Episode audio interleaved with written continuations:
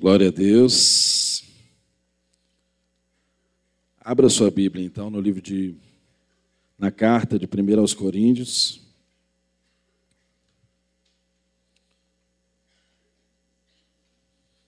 Capítulo de número 4.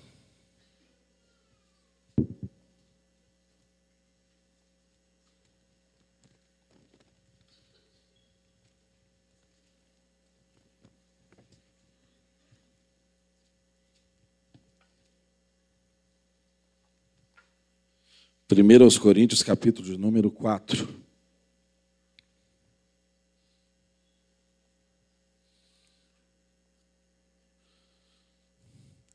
É sempre um privilégio enorme, irmãos, né, estar aqui para compartilhar da palavra com os irmãos. E a gente tem aprendido tanto desse púlpito aqui, não é? Tantas pessoas têm vindo aqui, trazido alimento, alimento sólido, alimento que tem sustentado nossas vidas. E nós presenciamos isso aqui na semana passada, nas semanas antecedentes também. Você que está nos visitando hoje, talvez não saiba, nós estamos fazendo um estudo expositivo da carta de 1 aos Coríntios, de modo que você está convidado a vir aqui na semana que vem para aprender sobre o capítulo 5. Então, tomara que hoje, ao final do capítulo 4, fique aí um gostinho de quero mais, para você voltar na semana que vem e a gente ser ensinado pelo Espírito de Deus acerca do que está no capítulo 5, se essa for a vontade de Deus. Nós estamos na dependência do Senhor e eu peço a Deus que nessa hora o Espírito dele nos dê unção a mim para comunicar com graça aquilo que ele plantou no meu coração ou que ele há de fazer aqui nessa manhã e a você que está sentado aí também a mesma unção para ouvir com ouvidos que ouçam. Amém? Que o Espírito fale e que a igreja ouça, porque assim, nessa dinâmica, é que nós vamos crescer.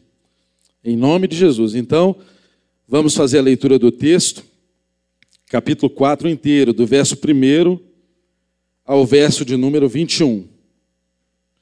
Está escrito aí: Que os homens nos considerem como ministros de Cristo e despenseiros dos mistérios de Deus.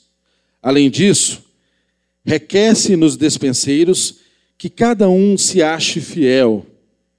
Todavia, a mim muito pouco se me dá de ser julgado por vós ou por algum juízo humano. Nem eu tampouco a mim mesmo me julgo. Porque em nada eu me sinto culpado mas nem por isso me considero justificado, pois quem me julga é o Senhor. Verso 5. Portanto, nada julgueis antes do tempo, até que o Senhor venha, o qual também trará luz às coisas ocultas das trevas e manifestará os desígnios do coração, dos corações. E então cada um receberá de Deus o louvor. E eu, irmãos, apliquei essas coisas por semelhança a mim e a Apolo, por amor de vós, para que em nós aprendais a não ir além do que está escrito, não vos ensoberbecendo a favor de um contra outro. Porque quem te diferença? E tens tu, o que tens tu que, te tem, que não tenhas recebido? E se o recebeste, por que te glorias como se não o houvesses recebido? Verso 8. Já estáis, já estáis fartos, já estáis ricos, sem nós reinais, e prover a Deus reinasses, para que eu também, para que também nós reinássemos convosco. Porque tenho para mim que Deus, a nós, apóstolos, nos pôs por últimos, como condenados à morte, pois somos feitos espetáculo ao mundo, aos anjos e aos homens. Nós somos loucos por amor de Cristo, e vós, sábios em Cristo, nós fracos e vós fortes, vós ilustres e nós vis.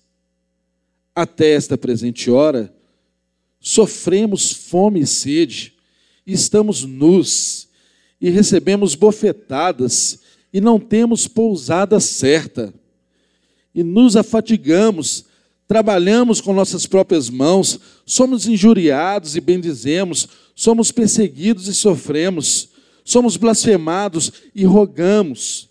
Até o presente, temos chegado a ser como lixo deste mundo e como escória de todos.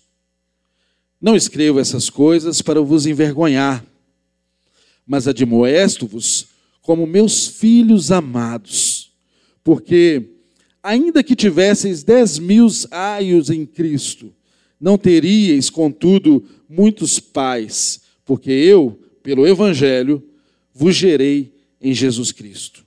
Admoesto-vos, portanto, a que sejais meus imitadores, e por esta causa vos mandei Timóteo, que é meu filho amado e fiel no Senhor, o qual vos lembrará os meus caminhos em Cristo como por toda parte ensino em cada igreja. Verso 18. Mas alguns andam inchados, como se eu não houvesse de ter convosco. Mas em breve irei ter convosco, se o Senhor quiser. E então conhecerei não as palavras dos que andam inchados, mas a virtude. Porque o reino de Deus não consiste em palavras, mas em virtude. O que quereis? Irei ter convosco com vara ou com amor e espírito de mansidão? Deus, mais uma vez nós nos curvamos diante da tua palavra, porque nós temos a plena consciência, Deus, de que se o teu espírito não abrir a boca, se o Senhor não nos conduzir às profundezas do seu ser, através do Espírito Santo, e trouxer à tona aquilo que é o teu plano, se o Senhor não fizer isso, nós não podemos conhecer de ti. Por isso, nessa manhã, nós clamamos: tenha misericórdia de nós, Deus. Tenha misericórdia do pregador, tenha misericórdia de quem ouve a mensagem e traga, Deus, o teu conselho a nós, igreja, nessa manhã.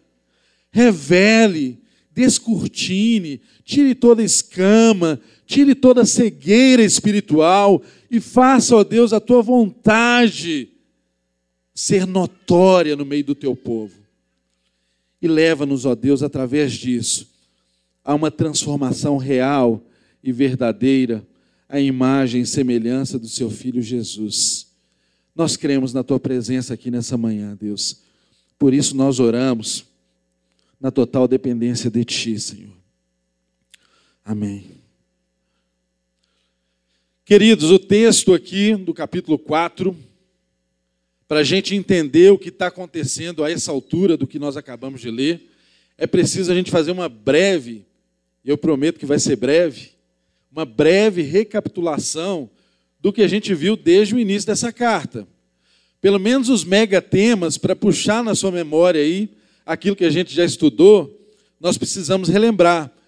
Então, a carta de 1 aos Coríntios foi escrita pelo apóstolo Paulo a uma igreja que ele havia implantado em Corinto.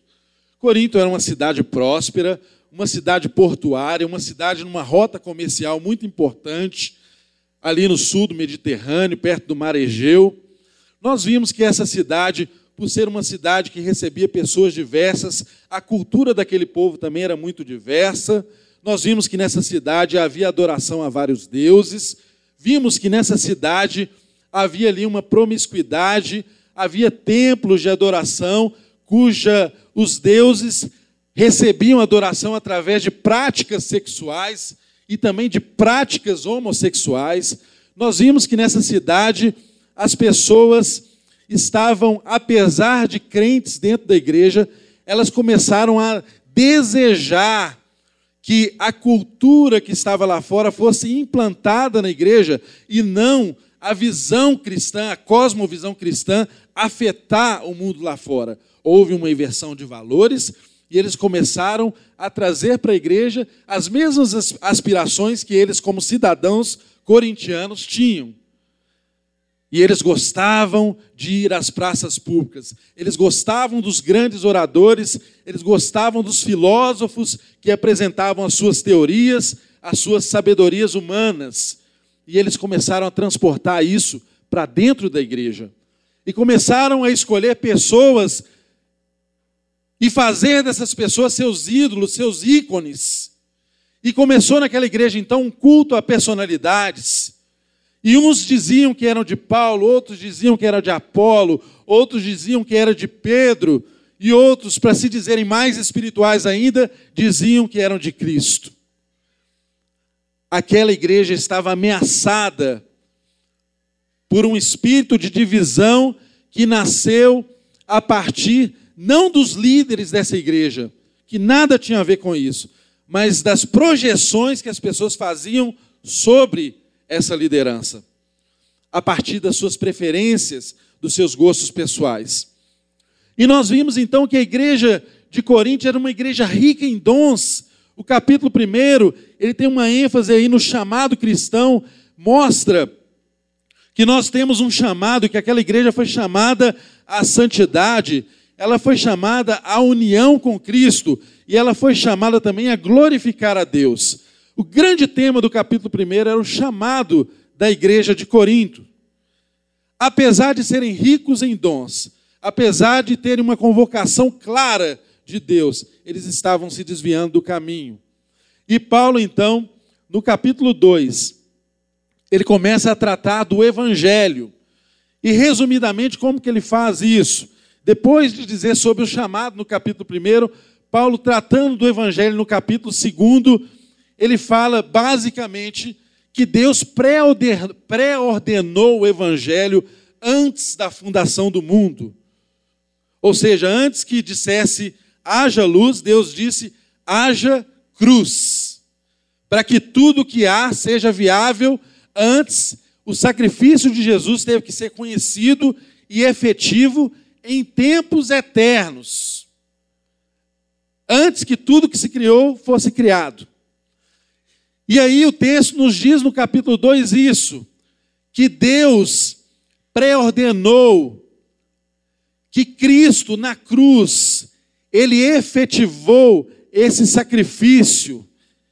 Então a mensagem do evangelho está centrada em Jesus, mas em Jesus crucificado, o que é loucura, o que é escândalo o que ofende, o que é incompreensível aos olhos da sabedoria humana.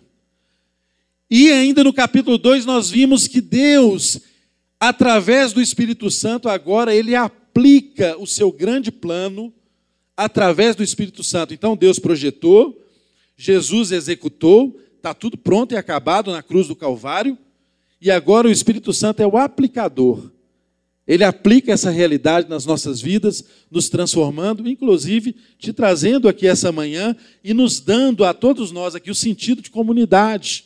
Isso é obra do Espírito Santo de Deus. Se não fosse o Espírito de Deus trabalhando, nenhum de nós estaríamos aqui. E ele faz isso hoje através da igreja. E aí, caminhando um pouquinho mais, na semana passada nós vimos aqui, resumidamente no capítulo 3, que o tema mudou para tratar o que era antes do evangelho, agora tratando da igreja. E aí Paulo traz aqui mega temas no capítulo 3, comparando a igreja a uma família. E uma família, você nasce bebê, mas você precisa crescer. Exige-se maturidade. Há um só evangelho, o mesmo evangelho que está sendo pregado aqui nessa reunião. É o evangelho que está sendo pregado para as criancinhas de três aninhos lá no Kids. É o mesmo evangelho. Os métodos são diferentes, mas o evangelho é o mesmo. Mas qual que é o problema? O problema seria se eu quisesse trazer o mesmo método lá do Kids para aplicar a vocês aqui. ou se vocês só aprendessem as coisas elementares e não caminhassem. Então, o leite espiritual é alimento, tal como o alimento mais sólido também é alimento. Mas Paulo questiona aqui no capítulo 3 é essa predisposição das pessoas a ficarem só no leite, a não avançarem. Gente, é tão bonitinho quando, quando a criança aprende determinadas coisas, né? Quando seu filhinho pela primeira vez falou, né? O meu falou papai primeiro que mamãe. Foi tão lindo ele falar papai. Mas hoje ele tem cinco anos. Se ele tivesse falando só papai, ia ser uma coisa preocupante, não ia? Eu ia ter que levar ele no neurologista, em especialista, porque algo, algo de errado estava acontecendo com ele. No entanto, nós não aplicamos isso à nossa vida espiritual. Muitos de nós nos permitimos permanecer como bebês infantis na fé e não nos preocupamos com isso. É como se isso fosse normal, é como se a nossa espiritualidade ser desenvolvida fosse algo, uh, um opcional, não é? Não, eu, eu quero ser um crente, mas eu quero, um crente, eu quero ser um crente básico. Esse, esse opcional é de oração, de, de conhecer mais a palavra, é para algumas pessoas. Não. O evangelho é todo para todo homem. Nós não podemos renunciar à parte dele. E nós vimos isso com muita clareza na semana passada, que uma ênfase foi dada sobre a família. Uma visão Paulo teve acerca de nos comparar como, como igreja à família. Nós precisamos avançar e crescer. Ele também nos comparou um campo. E ele diz que um semeou, outro regou, outro vai colher, mas Deus é quem dá o crescimento. De modo que nenhum daqueles que plantou, que semeou, que regou ou que vai colher, pode se gloriar em si mesmo, porque nenhum deles tem a capacidade de gerar o crescimento. Só Deus pode fazer isso conosco. Nós somos cooperadores. Originalmente, nós não somos nem missionários, porque a missão é de Deus. Nós somos co-missionários. Ou somos comissionados a ajudar no trabalho da missão de Deus.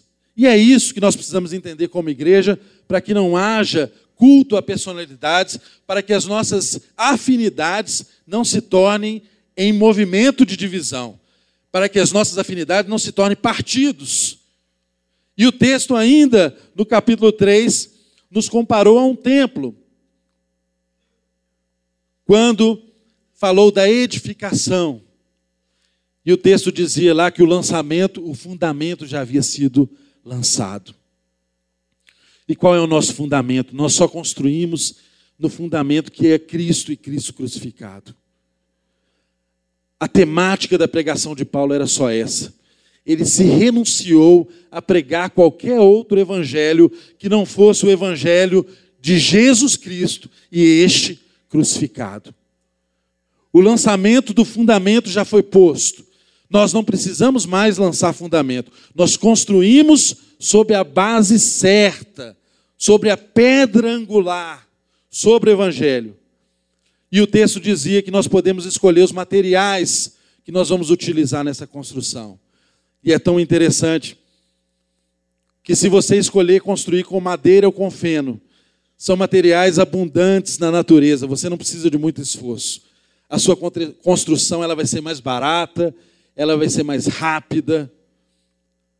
Ao passo que aqueles que escolhem construir com pedras preciosas, com metal precioso, esses precisam cavar, esses precisam buscar aquilo que é escasso para lançar sobre o fundamento. Mas nós entendemos ao final que quando o juízo de Deus vier, o fogo de Deus é o juízo de Deus. Ele vai revelar as obras que cada um de nós estamos lançando sobre esses fundamentos. Então não tenha dúvida, meu irmão, tudo que você constrói, primeiro, pense se está construindo sobre a base. Porque se estiver fora da base, apenas o vento e a tempestade terão poder de destruí-lo. Agora, ainda que você esteja construindo na base, no fundamento lançado,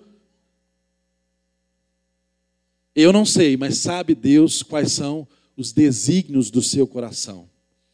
Sabe Deus que material que você está empregando nessa construção, de modo que quando vier o juízo, isso vai ser revelado.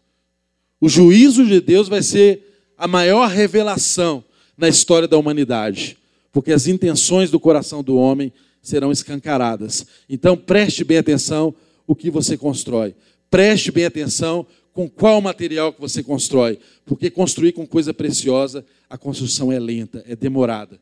Mas quando vier o fogo, o fogo purifica o ouro, o fogo purifica a prata, mas ele destrói o que é feno, o que é madeira, o que é palha, vai embora. E Deus não vai perguntar para você a quantidade que você construiu, Ele quer saber a efetividade daquilo que você fez. Amém? Então, queridos, diante dessa consciência e dessa memória de, de onde nós estamos, do que, que nós estamos estudando aqui, Paulo, ele continua o capítulo 4 dentro do mesmo tema que ele terminou no capítulo 3, que ele dizia para eles assim: olha, olha, vocês estão elegendo pessoas que foram dadas pela graça de Deus a vocês, como instrumentos da graça divina vocês estão cultuando, eh, cultuando essas pessoas, dividindo a igreja para um culto a personalidades. Olha, veja bem, Paulo, Apolo, Cefas, tudo é de vocês. Tudo é de vocês. E vocês são de Cristo, e Cristo é de Deus. Não tem razão para você cultuar um ícone transformar alguém em um ícone se você tem tudo? Tudo é de vocês. Paulo chama a atenção dos coríntios sobre isso, para eles abrirem os seus olhos. E aí ele continua, porque, veja bem, se eles estavam com uma visão errada acerca da, da, de como eles é, se relacionavam com esses líderes, com esses homens que inspiravam a fé deles, Paulo precisava ensiná-los qual seria a maneira certa. Então, como que Paulo quer que estes homens, tanto ele quanto Apolo, quanto Cefas ou quanto qualquer líder, porque isso é uma aplicação universal, como que Paulo deseja aos olhos do evangelho que essas pessoas sejam consideradas? Aí o capítulo 4 começa. Que os homens nos considerem como ministros de Cristo e despenseiros dos mistérios de Deus. Olha, nos considere sob dois aspectos: como ministro de Cristo e despenseiros dos mistérios de Deus. Paulo está falando aqui de uma característica fundamental de todo aquele que é ministro do Evangelho.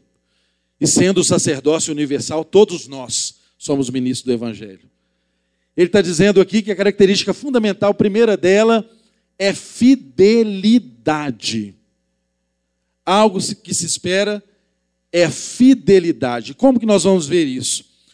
Ele usa duas figuras aqui: ministro de Cristo e despenseiros dos mistérios de Deus. A palavra ministro, irmãos, ela na tradução ela não está muito bem empregada, porque sempre que nós pensamos em ministros, nós pensamos em autoridades, pessoas que têm uma posição privilegiada, uma posição de autoridade. Mas, na verdade, no original, no grego, a palavra utilizada aqui para ministro, ela tem uma designação diferente. A palavra aqui no original, ela, ela, ela denota um servo, um escravo que foi condenado à morte. Olha que diferença. Um escravo, ministro de Cristo, é um escravo que foi condenado à morte. Tem um nome diferente, eu anotei aqui, Ripereta, que é o nome. Um escravo condenado à morte. Mas aí em Roma, como não executou ainda aquela pessoa condenada, como é que o Império Romano fazia? Colocava esses escravos condenados à morte para ser remadores de galés. Eles ficavam lá no porão do navio remando. E faziam isso até exaustão, até morrer de remar. Ou quando chegasse a hora deles serem executados. Ou seja, eles não tinham vontade própria, eles obedeciam a ordem do capitão desse navio, eles eram condenados. E Paulo se coloca nessa condição como ministro de Cristo. Ele fala: Nós somos condenados. É claro que, na visão de Paulo aqui, quem é o capitão desse navio? É Cristo, é Jesus.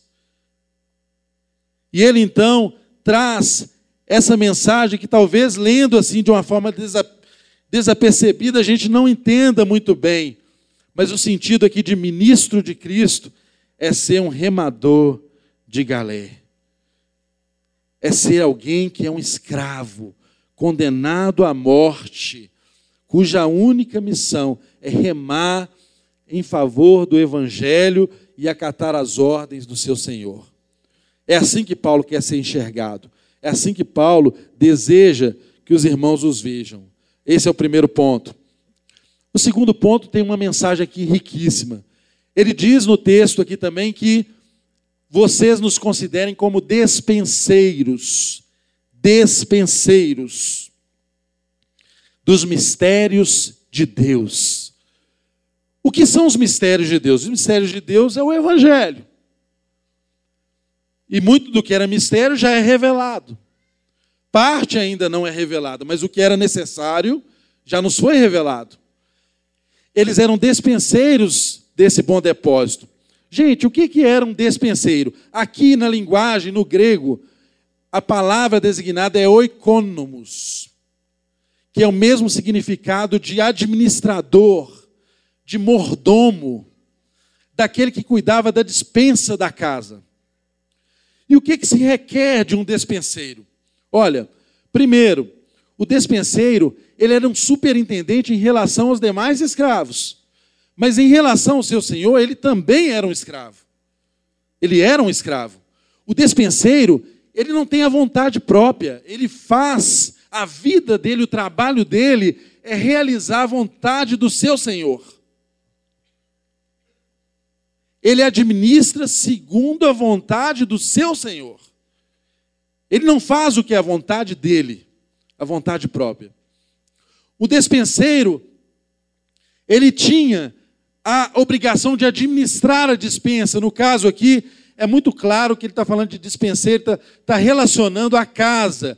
Ele administrava todo o alimento, ele que fazia toda a dieta da casa mas ele não tinha responsabilidade de encher a dispensa. Quem fazia isso era o seu Senhor. O Senhor enchia a dispensa e o dispenseiro administrava os recursos que não eram dele, os recursos que eram do seu Senhor. Agora, é bem verdade que nós podemos, como dispenseiros, ter uma dispensa cheia de coisas boas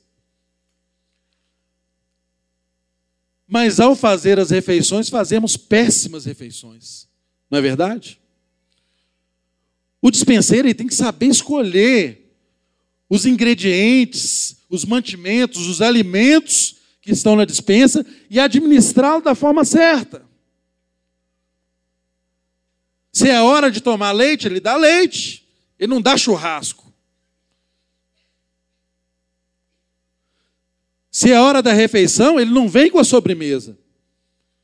Apesar de tudo estar tá lá na dispensa, ele é responsável por dar uma dieta adequada para o povo. E o que Paulo está dizendo aqui é que ele tem essa qualificação de despenseiro, ele foi chamado para administrar essa dieta ao povo de Deus.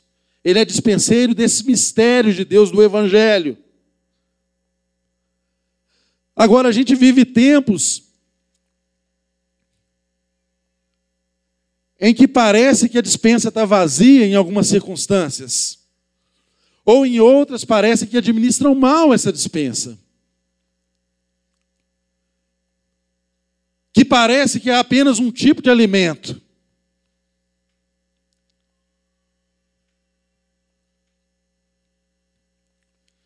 Isso traz um peso de responsabilidade muito grande sobre nós. Porque nós não podemos ter medo de ministrar aquilo que deve ser ministrado, de falar aquilo que deve ser dito, de manifestar essa graça, esse bom depósito de Deus da forma como Ele quer.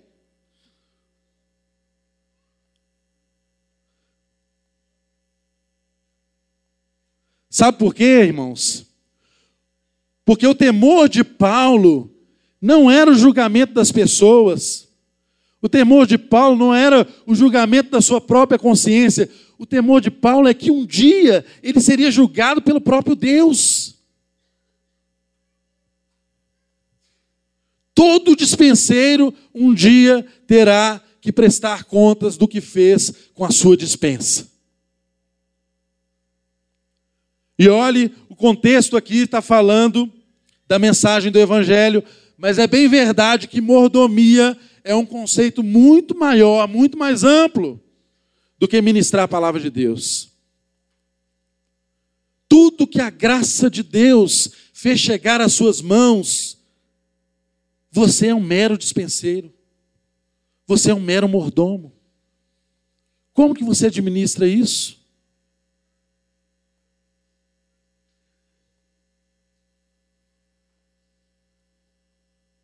Você acha que você é o dono da dispensa? Que isso é só para você?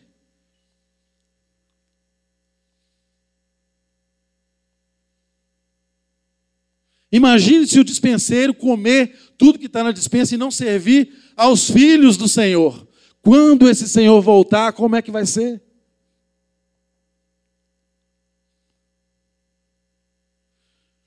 É uma responsabilidade muito grande porque Deus dá de forma variada a cada um de nós, e aquilo que nós recebemos é também um peso de responsabilidade sobre nós.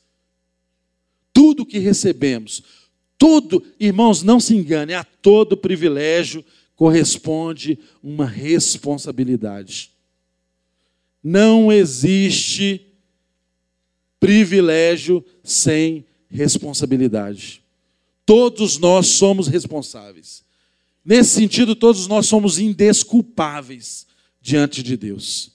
Um dia o juízo de Deus chegará. E quando ele perguntar para você o que você fez com o depósito que ele fez na sua vida, qual será a resposta? É uma reflexão que, que é profunda, nos ofende, nos faz sair da zona de conforto. Mas nós não podemos fugir desse assunto. Todos nós somos dispenseiros da graça de Deus. Todos nós somos escravos da vontade do nosso Senhor. A única razão de você estar aqui na terra é que você é um ser chamado para revelar a vontade de Deus. E nós revelamos isso na relação. Não na relação apenas com Deus, mas na relação com o nosso próximo. E se nós nos relacionamos uns com os outros, pensando que tudo é privilégio meu, tudo é só para mim, olha, entenda, você veio para essa terra nu, e você vai voltar para a terra nu. Aquela expressão antiga, né? Caixão não tem gaveta. Ninguém trouxe nada. Ninguém leva nada. Tudo que chegou nas suas mãos, entenda, é resultado da graça de Deus. Um favor que você não merecia, seja qual for a forma que isso tenha chegado até você. Quem sabe você pensa que é o seu trabalho, que é o seu talento, ou o trabalho dos seus pais. Olha, reveja os seus conceitos. Porque todos nós daremos conta daquilo que nós recebemos de Deus. É isso que Deus está nos dizendo aqui na palavra.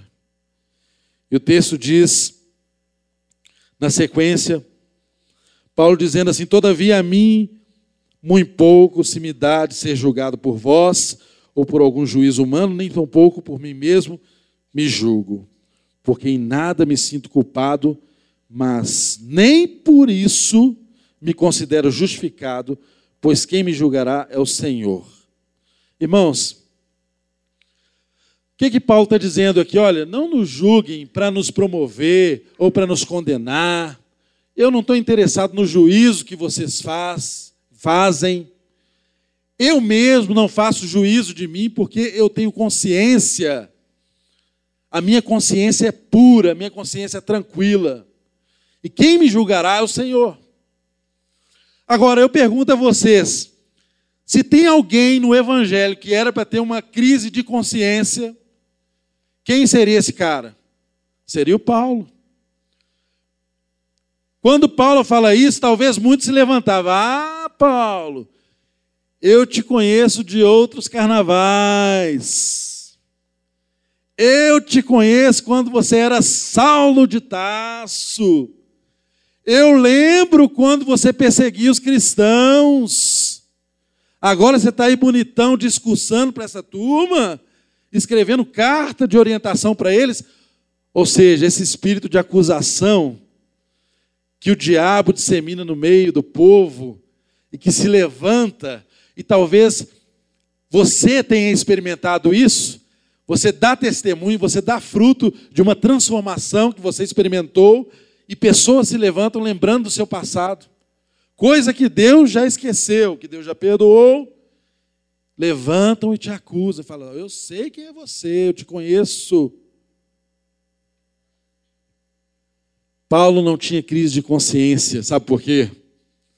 porque ele sabia que quem o justificava era a cruz do Cristo, que era o Jesus e este crucificado que o justificava.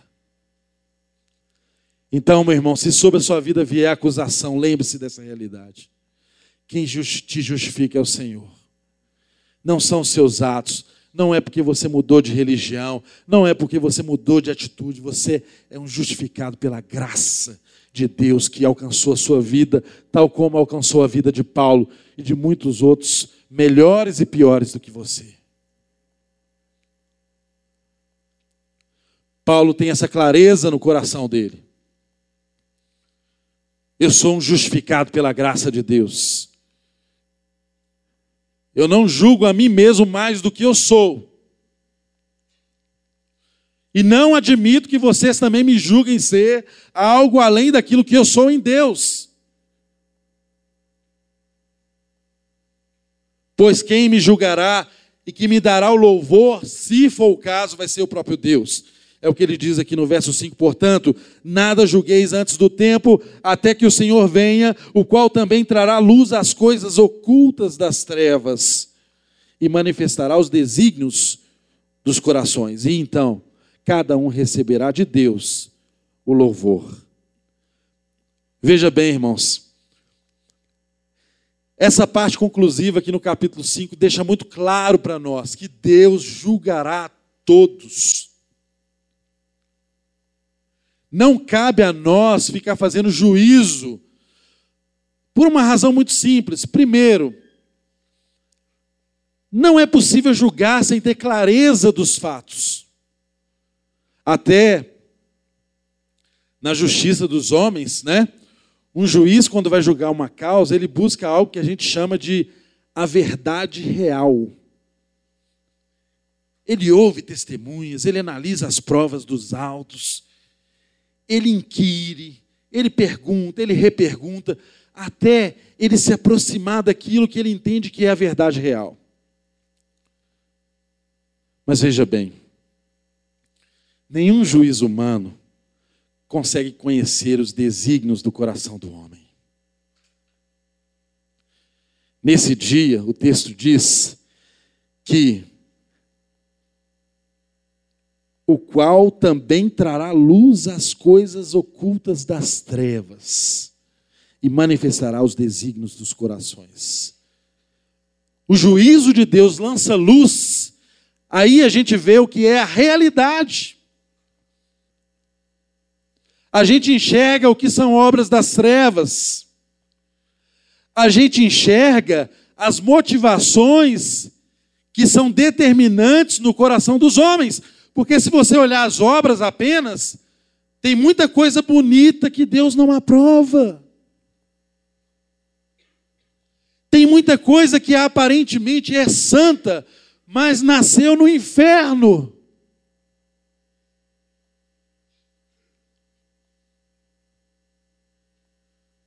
Eu e você não temos o poder de discernir o desígnio do coração humano. Nós não sabemos a intenção que passa no coração do homem quando ele faz até o bem. Mas Deus conhece. Então, no dia que Deus revelar os desígnios do coração do homem, vai ser um dia de grande surpresa para todos, porque você vai olhar e falar assim: olha, mas eu imaginava que era tão. Não é. E para outros que você desprezava, você falava: ah, isso não tem nada de, de crente, isso não, isso não presta, isso é uma raça ruim. Olha, que, olha o jeito que ele veste, olha, olha o jeito que ele fala, olha. Aí você vai ver aquilo sendo recebendo louvor, uma construção de pedras preciosas permanecendo vai ser surpreendente demais. E vai ser terrível demais. Porque quem constrói enganado, quem vive para as intenções do seu coração, quem vive por sua ganância, por mais que conseguiu a vida inteira enganar todos, a Deus não engana. E ao juízo de Deus não passa. E é por isso que nós não podemos julgar. Nós não temos clareza dos fatos os desígnios não estão revelados. As obras ocultas ainda nos são ocultas. Quando a luz de Deus vier, aí o juízo de Deus vem também. Amém, queridos? O texto diz: cada um receberá de Deus o louvor. E digo eu, ou não. Não é mesmo? No contexto aqui, Paulo está falando do louvor, está plenamente coerente, porque as pessoas queriam louvar essas grandes, esses grandes homens de Deus e transformá-las em personalidades, em ícones. E ele está dizendo: olha, eu quero receber o que é da minha parte de Deus. Eu não quero que vocês me transformem em nada do que Deus não tenha me chamado para ser. E o que ele me chamou para ser foi escravo da vontade dele. O que ele me chamou para ser foi despenseiro da graça dele. Só isso. Nada além disso. Irmãos, é muito importante a gente falar disso em tempos em que há igrejas, há reuniões que parece assim que os líderes são mega astros assim. Tem, a gente ouve notícias de gente que faz tanta questão de títulos pessoas cultuando. Tem irmãos nossos que não têm sossego às vezes, não é culpa daquele que é cultuado. As pessoas incomodam ele pedindo autógrafo e não sei. Que isso, gente? Eu não peço autógrafo da minha esposa, por quê? Porque ela é minha. não é porque ela é uma celebridade, não. Nunca foi e nunca será. Mas porque ela é minha. Gente, Qualquer pessoa levantada por Deus para ministrar sua vida é seu, tudo é seu. É o que o texto diz, tudo é nosso. E nós somos de Cristo e Cristo de Deus. Que loucura é essa?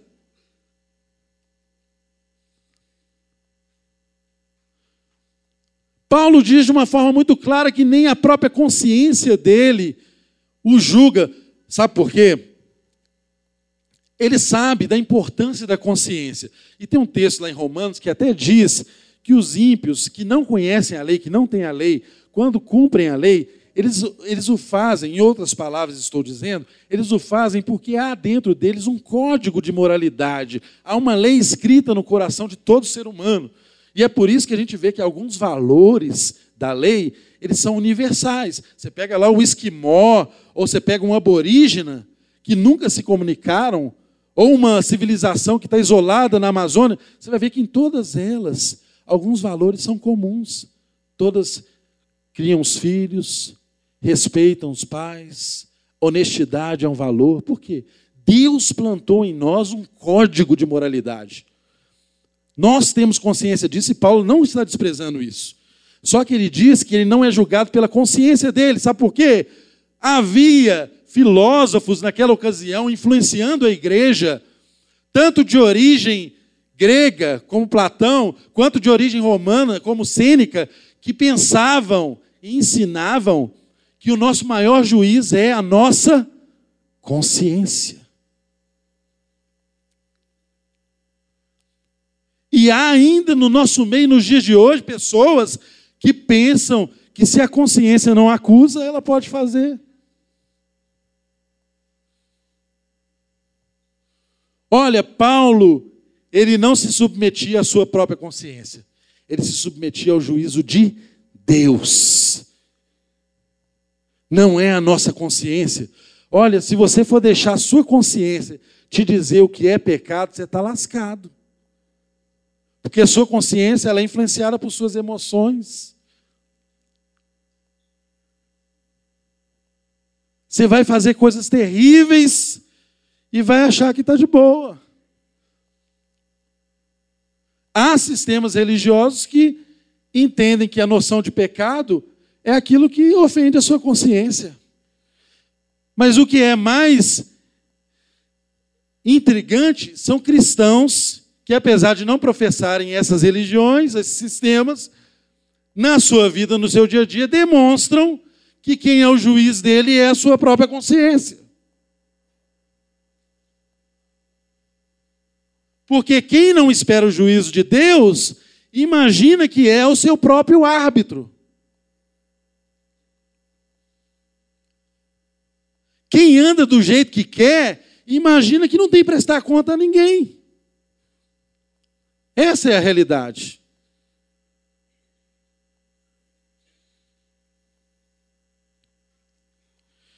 E o texto nos diz aqui com clareza que o juízo de Deus vem. E agora, Paulo continua o texto, fazendo uma aplicação muito interessante. Ele diz assim: E eu, irmãos, apliquei essas coisas por semelhança a mim e a Apolo, por amor de vós. Verso 6 para que em nós aprendais a não ir além do que está escrito, não vos ensoberbecendo em favor de um e de outro. Porque que, que diferença que você tem?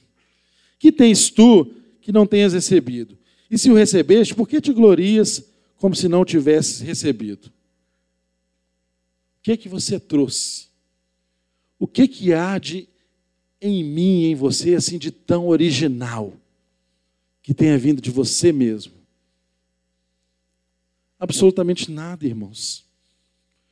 Tudo nós recebemos. Tudo nós recebemos de Deus. Tem nada de tão especial em nós. Se não for o depósito de Deus, nada acontece na nossa vida. Então, ele nos conclama e, e diz aqui de uma forma clara que o ministro de Deus, ele tem que ser humilde, reconhecendo que tudo vem de Deus. E o texto continua dizendo assim: Paulo agora usa de um artifício que os próprios oradores usavam, ele usou da, da ironia. Ele diz assim: olha, verso de número 8: Já estáis fartos, já estáis ricos, sem nós reinais, e prover a Deus que reinasseis, para que também nós reinássemos convosco. Porque tenho para mim que Deus a nós apóstolos nos pôs por últimos, como condenados à morte. O texto continua dizendo aqui que Paulo, usando de ironia, ele diz: ah, vocês acham que vocês já estão no céu, que vocês já estão bons, porque a igreja de Corinto se achava assim, ela se achava boa demais. Mas o texto diz que Paulo falava assim: nós apóstolos, nós somos os últimos. Os últimos. Nós somos chamados para sermos espetáculo público. Irmãos, quando os generais romanos voltavam com seus prisioneiros de guerra, o que Roma sabia fazer era dar pão e circo, não é verdade? E qual que era o circo?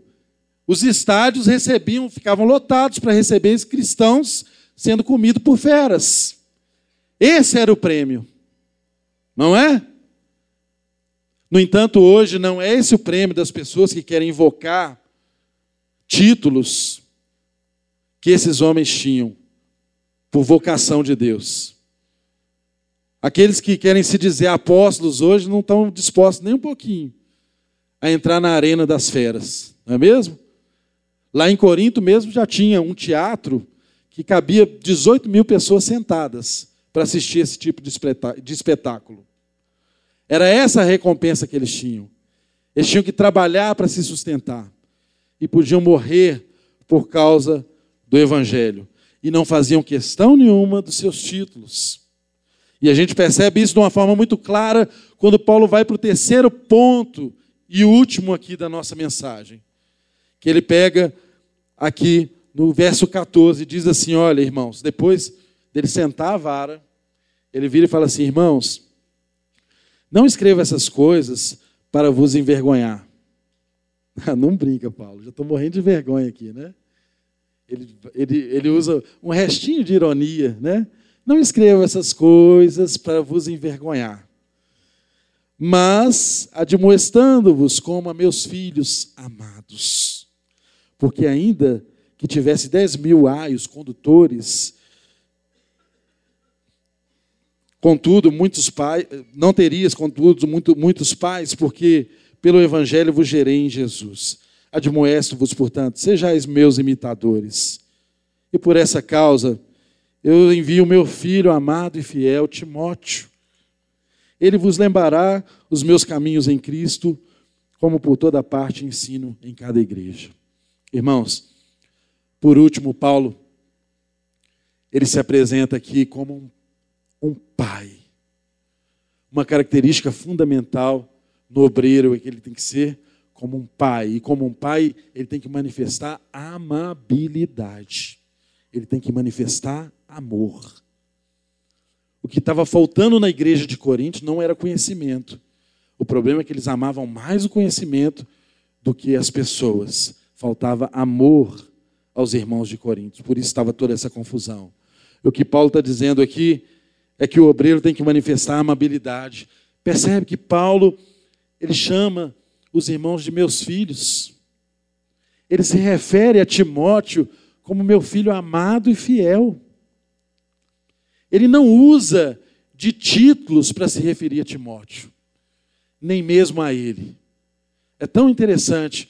Um irmão contava para mim, um tempo atrás, que num congresso do Instituto Hagai, de líderes, de pastores e tal, ele foi a esse congresso, chegou lá, eles receberam um crachá escrito o nome deles. Aí no crachá estava escrito só o nome. Aí tinha uns que pegavam e reclamou, reclamaram e pegavam a caneta e colocavam na frente do nome um PR, ponto. Colocava na frente do nome um AP de apóstolo. Colocava na frente uma abreviação de evangelista. Gente, que loucura! O título se tornou mais importante do que a vocação. Que loucura desses caras!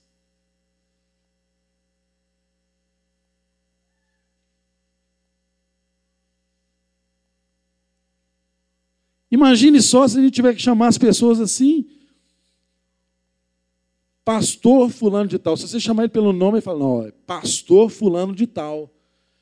Então eu vou chamar coveiro João, advogado João, não é? Imagina se você tivesse que chamar as pessoas, ou médico fulano de tal, tivesse que anteceder o nome da pessoa, esse título. Olha que loucura, que infantilidade. Que falta de senso do que foi chamado para fazer. E Paulo demonstra isso de uma forma muito afetiva, de uma forma muito afável. Ele fala assim: Olha, vocês são meus filhos. Agora a conversa que eu quero ter com vocês aqui é de pai para filho. Me ouçam. Eu gerei vocês em Deus. Em Gálatas ele fala assim: Eu tive dores de parto até ver vocês nascerem. Eu tenho autoridade de pai sobre vocês. Vem cá, vamos conversar. Não é assim. Não é assim que se porta, não é assim que se conduz a vida. E o texto nos o diz aqui de uma forma muito clara. Paulo prometendo que iria ter com eles. E esses ensoberbecidos iam ter que estar cara a cara com Paulo. Aí Paulo fala assim: Olha, eu quero ver o que eles ensinam e quero ver o poder se manifestar, porque só falar é uma coisa, manifestar virtude é outra. Eu quero ver o que eles têm a ensinar. E eu quero ver a virtude se manifestar, o poder do Espírito sobre a vida deles, porque o Evangelho é poder. Eu quero ver poder na vida deles. E para finalizar, esse paisão diz assim para a gente: porque o reino de Deus não consiste em palavras, mas em virtude. E ele faz uma pergunta que é para mim, é para você, é para todos nós como comunidade. Ele encerra nos fazendo uma pergunta: Que quereis? Irei ter convosco com vara ou com amor e espírito de mansidão? O que, que você espera de Deus? O que mais ele precisa fazer para você entender e praticar aquilo que ele já te ensinou?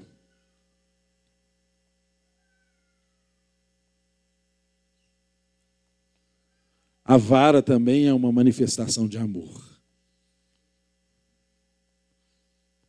Ontem mesmo eu corrigi meu filho. E quando foi à noite, ele foi dormir.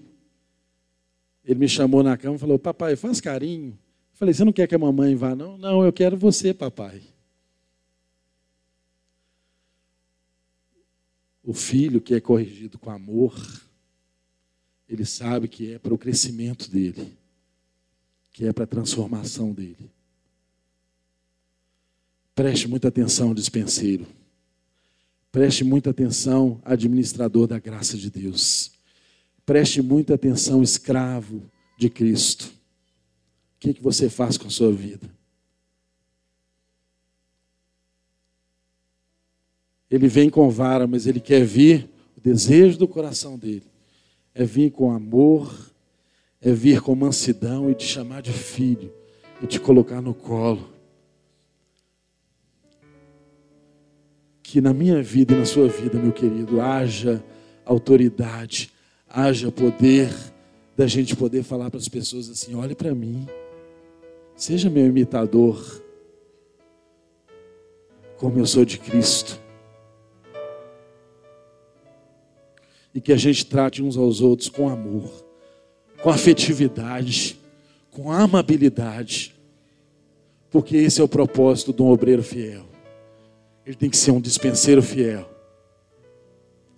Ele tem que ser um obreiro humilde, porque ele é chamado para ser um espetáculo público. Ele tem riquezas em Cristo, mas ele é odiado pelo mundo.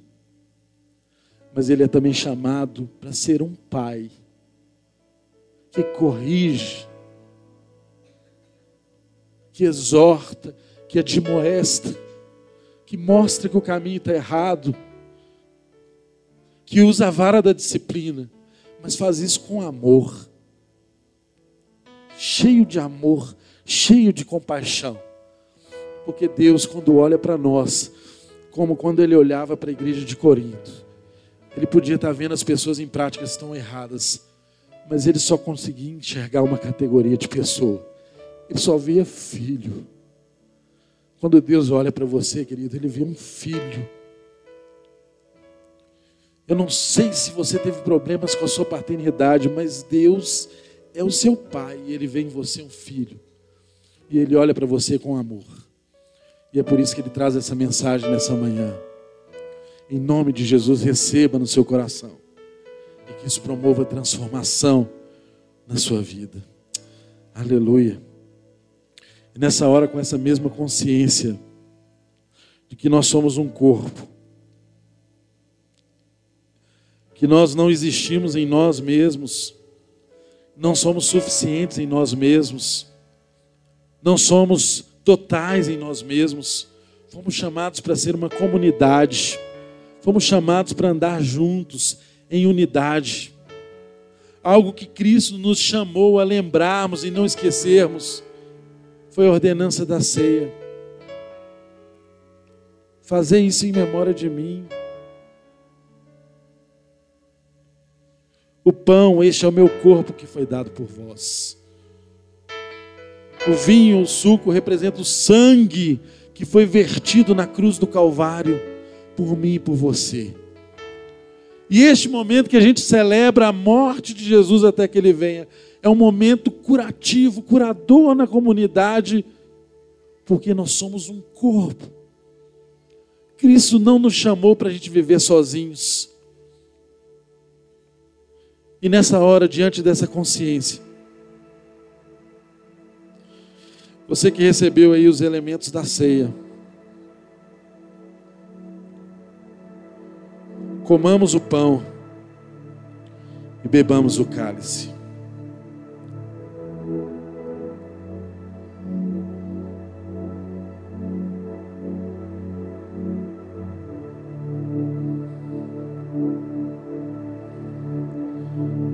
Agradeça a Deus, porque Ele te tirou do império das trevas e te transportou para o reino do Filho do seu amor. Fale com Ele nessa hora. Obrigado, Jesus. Jesus, obrigado, porque nós não estamos sozinhos no mundo, Senhor. Obrigado porque nós somos um corpo. Obrigado porque o Senhor nos chamou para ser parte de um corpo, Senhor. Obrigado porque nós não nos bastamos em nós mesmos. Obrigado, Jesus, porque nós nos dependemos uns dos outros e todos dependemos de Ti. Obrigado, Deus. Faça desse momento, Deus, uma experiência transformadora na vida de cada um dos que estão aqui. Que o Teu sangue vertido na cruz seja lembrado e seja instrumento de cura em cada um que aqui está. Oh Deus, derrame, Deus, cure, transformação. Aleluia, Senhor.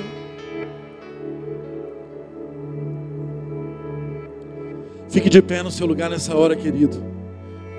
Nós vamos cantar.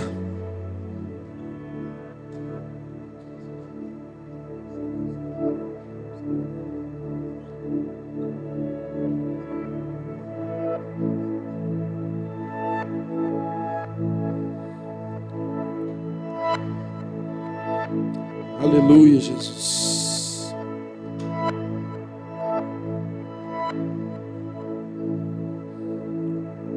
Só o teu sangue, Jesus, pode reunir essa multidão de lavados e remidos de todas as tribos, de todos os povos, e nos fazer caminhar juntos, Senhor, para a tua glória. Aleluia.